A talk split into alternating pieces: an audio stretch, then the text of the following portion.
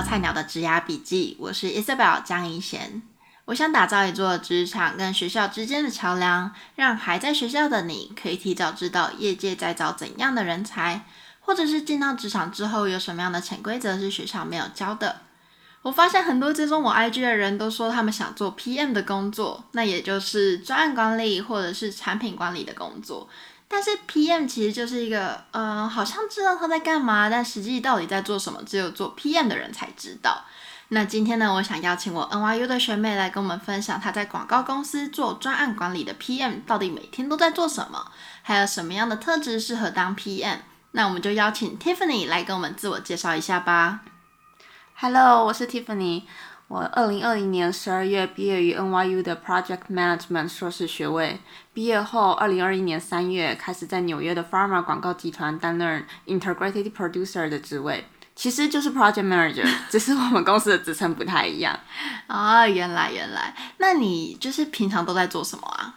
其实每一个公司的 PM 的职责都不太一样，但是相同点我会说，Project Manager 就是一个 Team Lead 的角色，嗯、有时候也有点像妈妈的感觉，就是要带领整个团队，而且同时要非常细心，有能力可以同时管理多个 project，而且要确保每个 team member 都有跟上进度。哦，对，所以听起来就是一直在盯人家进度怎么。到哪里了？然后有没有如期的交这个东西出来？对，就是要让确保 project 可以在有限的时间内和 budget 下往对的方向前进。嗯，对，了解。那你觉得什么样的人适合做 PM 吗？首先，我会说很重要的有三个特质：第一个是组织规划的能力，第二个是沟通能力，第三个是批判性思考的能力。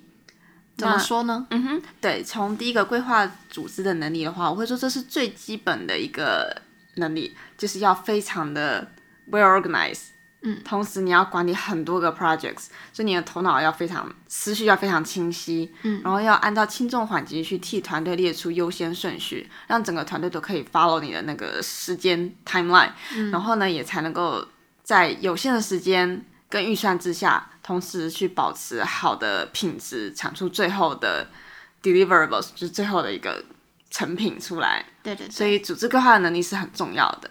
哎，那如果就是东西没有交出来的话，是谁会被骂？你会被骂，还是做事人会被骂？这就是等等要讲的批判性思考的部分。好，再讲。你等一下再跟我们说。嗯、对，要讲批判性思考能力之前，会讲第二个沟通能力。我觉得这是。身为 project manager 最最最最重要的能力，因为 project manager 要带领整个团队，那也就是说你要跟大量的不同职位的人，还有领域背景人沟通，所以像是你要去 follow up 进度，了解你的 team member 的困难，或者是要去解决冲突、沟通协调这些等等，这些都非常需要很大量的沟通。嗯，对，了解。那第三个很重要的能力呢，我会说是批判性思考能力。因为在做 project 的时候，一定会有各式各样的改变。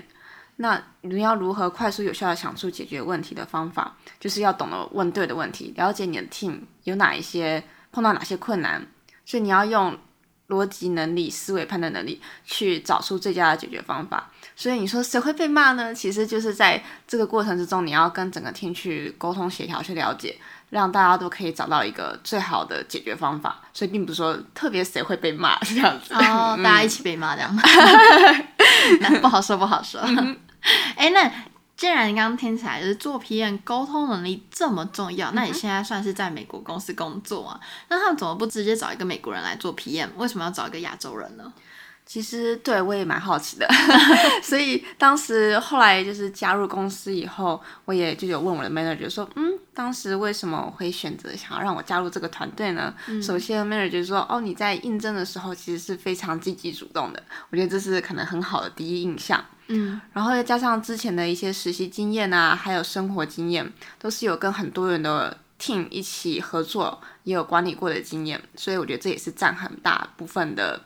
一个加分，嗯，而且我认为说，其实并不是本地人就会有很好的沟通能力。你是母语者，不代表你很会跟别人沟通。嗯、我觉得人格特质，对，我觉得人格特质也是一个很重要的重点。嗯嗯，而且又加上我们公司的同事背景，其实都还蛮多元的。嗯，所以我觉得相对就是对于非美国当地的 local 的人，他会有更大的容忍度、更大的接受度。就等于是你本来就是异地人嘛，所以你也有很多的观点去带领这个团队。对对，而且我觉得你刚刚说到一点很重要，因为我们一直就是有一个框架，就觉得说沟通能力就等于你英文要好，嗯、那我英文不好就等于我沟通能力不好，就是大家可能会有这样的迷思，但其实你说的很对，就是。呃，沟通能力不代表你的英文能力。对，没错。嗯，哎，那你刚刚说到你之前也有很多就是跟呃不同背景的人合作，那那是跨国的吗？还是什么？就是你可以跟我分享那部分的经验吗？好，在我找正职之前，我有一个在也是在美国的一个实习经验。那那个 team 还蛮特别的，就是是来自于世界各国不同的 intern。不同的实习生一起做这个实习的计划，嗯，所以有的可能是来自于欧洲，有的来自于印度，或是也当然来自美国各个不同 city 的实习生，所以这等于是有一个非常好的机会，就是跟多元文化背景或者是不同的领域背景的人一起合作的经验。哦，原来如此，嗯、所以听起来说，呃，做 PM 基本上你的沟通能力要好，你要怎么去展现呢？你可能就要举例。就是说，你以前有什么样的经验，然后让你就是，所以你可以更理解对方的角色，然后站在他的角度为整件 project 来规划，说什么样的人适合在做什么工作，然后怎么样可以在有限时间内完成这件事情。对，因为像是每个人的 working style 都不一样，对，所以你要怎么样去了解，或者是每个人的习惯的沟通方式也不一样，这也是一个其中很重要的一个能力。嗯那你通常会怎么去观察这种东西啊？因为有些人喜欢讲话很直接，像我，我喜欢讲话直接一点。但有些人，如果你那么直接对他讲话，他可能会就是觉得，哦，你怎么这么的，就是可能玻璃心会碎掉的。对，我觉得这是要慢慢去观察，就是因为像现在我们都是在家工作嘛，work from home，所以其实我觉得又难度又更加提升，因为你不能够面对面跟人沟通，嗯、所以通常。我们很多时间都是可能用讯息，其实打讯息的时候也会代表一个人的沟通习惯，你也看得出来。所以你在慢慢在在更多的时间累积之下，你就会了解到这个人的工作习惯，或者这个人的说话方式，嗯、他的态度是怎么样，你就会知道对不同的人就会用对的不同的方式。嗯嗯，有道理。哎、嗯，那我还蛮好奇的，感觉 PM 就是常常要追人家要东西、垫进度，然后分配工作给别人等等，听起来就是一个很讨人厌的角色。那我蛮好奇，你以一个菜鸟的身份，因为你才刚毕业嘛，那你在公司做这样子的工作，你会不会觉得，嗯，有时候好像有点不好意思找叫那个老大哥，赶快给我交东西那种感觉？对，会有这种问题吗？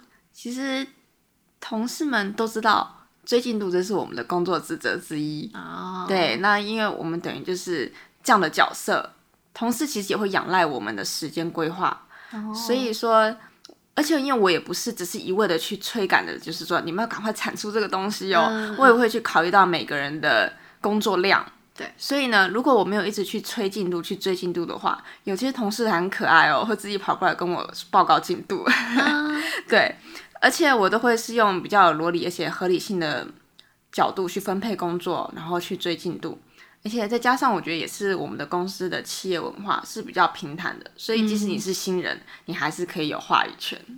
我觉得这真的是、嗯、我自己也很喜欢美在美国工作这样子的一个环境，就是不会说，哎、嗯，我我才刚进来，那我可能要听前面主管的话，就是比较对，就是平坦式的一个组织文化了。对，嗯，每个人都有机会可以发表自己的想法。嗯嗯，所以听起来说。同事是很仰赖你跟他们说，哎，我这个礼拜五要交，那个礼拜三要交。其实我像我现在自己在工作的时候，我有时候也会很希望有一个人跟我说，你要先完成那个，然后再完成那个，因为你知道很多事情要做，谁知道先要做哪一个东西？那我有时候会觉得，哦，这个东西可能，呃，就是要交给最大的那个主管，那这个可能要先做。但其实更紧急的是交给小主管那个工作，就是我觉得每次要去排序工作职责的时候是非常的。困难，嗯，对，所以如果今天有一个 PM 的角色来跟我说，你先做那个，再做那个的话，哇，真的是很棒。对，是没错，没错。那你刚刚可以跟我们就是总结一下，你有什么诀窍，就是去盯人家进度，但又不讨人厌吗？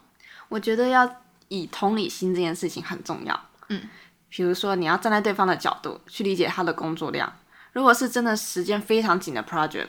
我会分析原因，告诉他说为什么我们需要这么赶，为什么我会一直跟你追进度，嗯、去确保说我们是在 we are on the same page，、嗯、对，然后也会试图增加团队的士气。假如说我们只是完成一个小小的一个里程碑，嗯、一个 milestone，我还是会跟他们小小庆祝一下。我觉得建立一个好良好的关系也是一个很重要的小小 tip。嗯，而且另一方面，如果我自己也觉得那个时间是不合理的，我会去跟所谓的 AE，就是我们公司跟客户端对接的人，会跟他讨论分析说，我们这个东西可能没有办法在客户所要的期限之内完成，嗯、那我就会希望他可以去跟客户多争取一些时间，嗯、而且让客户去理解说，在这么赶的状况之下，我们的预算可能就会要提升，我也无法维持好的一个品质。嗯嗯，所以相对的，团队也能够感受到说，我是很认真在为他们着想，哦、在想要替他们解决办法，而不是就像机器人一样，就说你赶快交东西出来。对对对对，嗯，我觉得这点真的还蛮重要，因为。呃，你刚刚所说的，一个是你也要让他们知道为什么我们现在就要交嘛，就是让大家算是也理解你的难处，为什么你一三五都要跟他 check in 状况怎么样？那再来是你也有保护到他们，就是不会让他们觉得说，好啊，你就跟客户一起压榨我们啊，就一直叫我们做，一直叫我们做，然后会让人觉得，哦，原来你跟我是同什么 on the same boat，就是 在同一艘同一艘船上那种感觉。嗯对对对，我觉得这样蛮好的诶。好，我也学起来，以后盯人家内心很急，但是我说哦，因为我也被催啦，所以我们就是一定要赶快做这样子。对，对对对，我们是同一边的。对对，我们一起讨厌那个催我们进进度的人。没有啦，哎，那你这样子工作下来，你有遇过什么样的冲突吗？因为感觉你都是要与人交流嘛，那人与人之间你一来我一往，应该很容易会发生一些言语上的冲突。对，你可以跟我们分享一下吗？有的，这件事情发生在我刚进公司没有很久的时候，因为通常我们要产出一个东西，都会是整个 team 先讨论过后，最后一站才会是到设计的人，还要去做，还要会诊所有人的 feedback，然后要完成那个作品，才会交到给客户那边。对，所以，但是有时候，因为我们公司，我不知道其他公司是怎样，但是我们公司有时候比较特别，假如说。国定假日是礼拜一放假的话，我们礼拜五就会提前先放。嗯，但是等于意思是说，你放假也是少了一天的工作时间。哦，然后你就会变得时间更紧。嗯，所以这时候我因为也不想要，就是让整个团队就是可能之后要加班要赶工之类的，所以有一次我就请那个设计的同事说，今天你可能要加班，然后要提前完成一定样的分量。嗯，结果这位设计的同事他就非常的不高兴。他就直接回 email 跟我说：“嗯、我现在很不高兴，你为什么要我加班赶工？” 然后他甚至哦还 CC 他的 manager 进来，哦、就是说你看有这样的事情。对，哦对，那我当时呢，我就想说，我还是要跟他让他理解说为什么我会请他加班。我也不希望就是去叫别人加班啊，嗯、所以我就跟他分析一下进度的状况，然后也告诉他说客户的期望，以及说如果现在不做的话。下一个长周末放假的时候，我们可能整个 team 都要为了这个东西而加班无法放假。Oh. 然后还蛮有趣的，就是不到隔不到半小时之后，这位同事就突然回信说很抱歉，是他想的不够周到，mm hmm. 他觉得我讲的是没有错的。所以对，然后事情后来当时这样结束了。嗯，但是我那种心里就还有点小小担心，想说他会不会讨厌你？对，我就有点担心。然后所以，可是因为之后换组以后，他就他换组了。嗯，我就没有办法继续跟他一起合作。直到有一次我的同事请假，然后我就去帮忙那个同事 cover 他的 project。嗯，然后再次碰到这个同事，我心里想说，完了完了，他会不会有心里有芥蒂这样子？对对对。对，但是在我帮完这个就是 project 之后，这位设计的同事竟然主动跑过来跟我说，很开心再次跟我合作，这、嗯、完全是没有预料到的，所以我就觉得还蛮开心的。所以总结来说，可能是如果要站在理性且合理的立场下，我觉得。是有办法去解决各种的冲突的。嗯嗯，我觉得很有道理，因为就是你有点像是，嗯。你是预知到接下来两周会发生事情，可是他只在意他今天要加班这件事情，他没有想到说，原来我现在加班是为了让下礼拜大家都不要加班。对，嗯，这一点真的蛮有道理，而且他还的 manager，真的是找死。没有开玩笑，我是我只是想说，他这样子把他 manager 拉进来，其实他后来看了你这个说法的话，他应该更觉得，嗯，Tiffany 想的很周到。对对对，是先为未来做打算。嗯嗯。嗯好酷哦！那因因为我刚刚说到，我们很多听众还蛮想做 PM 啦，那你会建议他们就是这是一个好缺吗？还是说啊不要过来了什么的？你会给他们什么样的建议？其实我觉得，虽然就是关于 hard skill 的部分，就像专业知识的这些东西，都是可能是基本，或者是学一些 project management 的工具，嗯，例如有什么？像是一些软体啊，现在网络上应该还蛮有名的，像什么 Monday.com 啊，嗯、什么 Asana，对对对，类似那样的东西，嗯嗯，或者是一些比较传统型的，可能像是 MS Project。等等之类比较传统型的一些的，你说的这些都是会帮助你在工作上，例如排进度等等。像刚刚说的 Monday.com 或是 Asana，这些都是我们平常像我自己做 email marketing，我都会看那个 calendar 说哦，所以我礼拜二要做什么，礼拜四要做什么之类，就有点像是排进度的感觉。对对，这些工具。但是其实我觉得这些东西要学的话，都可以很快去上手。嗯，但是我觉得软实力。是要靠经验累积而成的。例如说，你在可以从实习上，或是在学校时做的各种专案的经验，就是要努力的让自己可以增加机会跟多元背景的人一起合作。所谓多元背景的，可能包括不同领域或是不同文化背景的人。从这些的合作过程中，就可以加强自己的沟通能力啊，解决问题的能力，还有领导能力等等这些软实力。我觉得软实力对于 project manager 来说是很重要的技能。嗯嗯，了解了解。那我还蛮好奇，如果你不是读 PM 的学历，OK 吗？可以去做 PM 吗？其实我觉得 PM 是很跨领域的，所以并不是说你一定要有特定的一个经验或是背景才可以来当 PM。嗯，人格特质是很重要的一个部分。了解，嗯、所以你人格特质如果没有像刚刚 Tiffany 说的，你就别想，没有开玩笑。对，但是我觉得真的很有道理，就是呃，多累积自己跟不同背景的人合作，然后把这些东西都包装成故事，在面试的时候讲出来，那他就会发现哦，原来你不是你不是只是一个亚洲人，你不是只会跟亚洲人混，其实你曾经跟不同人，就是或是不同。Function 的人合作，你是怎么去跟他们应对进退？这是很重要的。嗯，了解了解。哎，那你觉得需要考证照吗？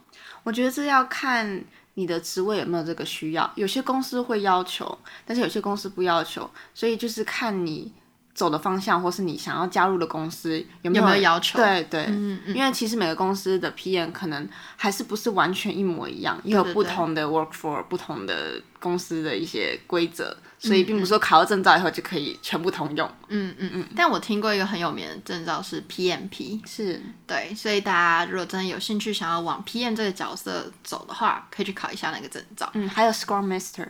好，那我都会把它写在我们的下方资讯栏，或者是大家可以上我的 IG 看这一集的访谈摘要，上面会注明到底什么样的症状是需要准备的，这样子。哎，那最后的话，如果我们听众想跟你 follow up 的话，可以去哪里找你啊？嗯，我最近有在经营 Facebook 的专业，专业名称是 This is Tiffany Speaking。我会分享留学、游学、求职还有美国工作经验等等的内容。如果有兴趣的人可以来 follow，或是有问题的话也可以欢迎来私信我。好的，好的，我会把它放在下方资讯栏。那大家有兴趣的话，可以跟 Tiffany 联络，她也是非常愿意帮助大家的学姐，真的欢迎大家找她。练面试啊，或者说，如果你真的想要去做 PM 的话，可以找她帮你改履历。好的，没有问题。好啊，其实 Tiffany 刚没有这样答应，我自己帮 强迫他的。对对对。好啦，那希望大家喜欢今天的分享呢，也欢迎大家到 Apple Podcast 帮我按五颗星，留评论跟我说，没错，我就是要做 PM。谢谢你邀请 Tiffany。那如果大家就是对这样 PM 的分享很有兴趣的话，我下次也可以找。Product Management，也就是产品管理的呃一些学长姐来跟我们分享，在产品管理的世界，他们的工作又是做什么的，跟专案管理有什么不一样？那有兴趣的话，也欢迎留言让我知道。那我们就下次见，拜拜。